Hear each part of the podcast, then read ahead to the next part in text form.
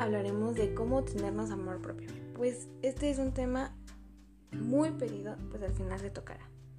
El tenernos amor propio es aceptarnos tal y como somos, con defectos y virtudes, pues al final de cuentas solo somos nosotros, en nuestro entorno y alrededor. Solo necesitamos personas que nos ayuden a superarnos.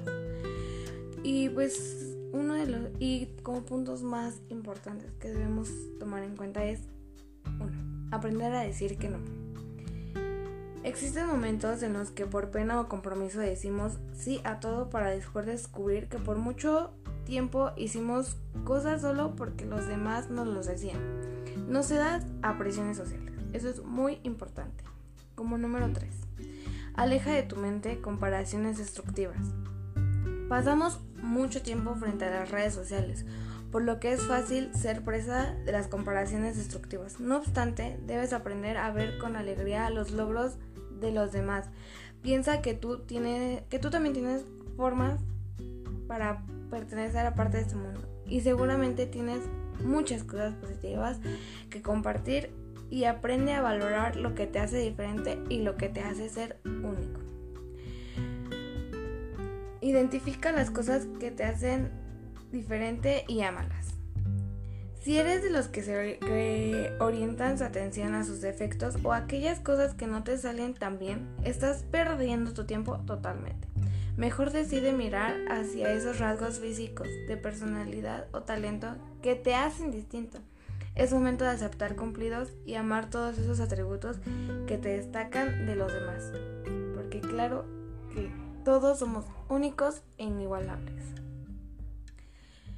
Enamórate de ti mismo y los demás te amarán.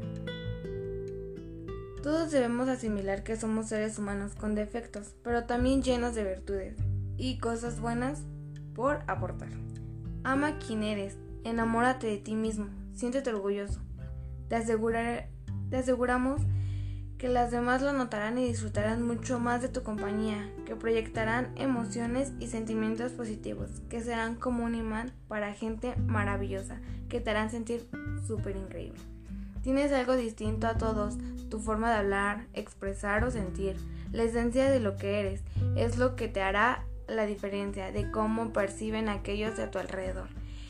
Y eh, amor, orgullo de la persona y que te has convencido. Quiérete, siéntete en paz, ya que todo queda una vida por delante. Y pues bueno, yo les doy como consejo que siempre tengan confianza en sí mismos, siempre ámense, acéptense tal y como son. Nadie es más, nadie es menos. Todos valemos lo mismo, todos tenemos ciertas virtudes, ciertos efectos que nos hacen ser únicos y eso es muy muy importante. Hasta la próxima.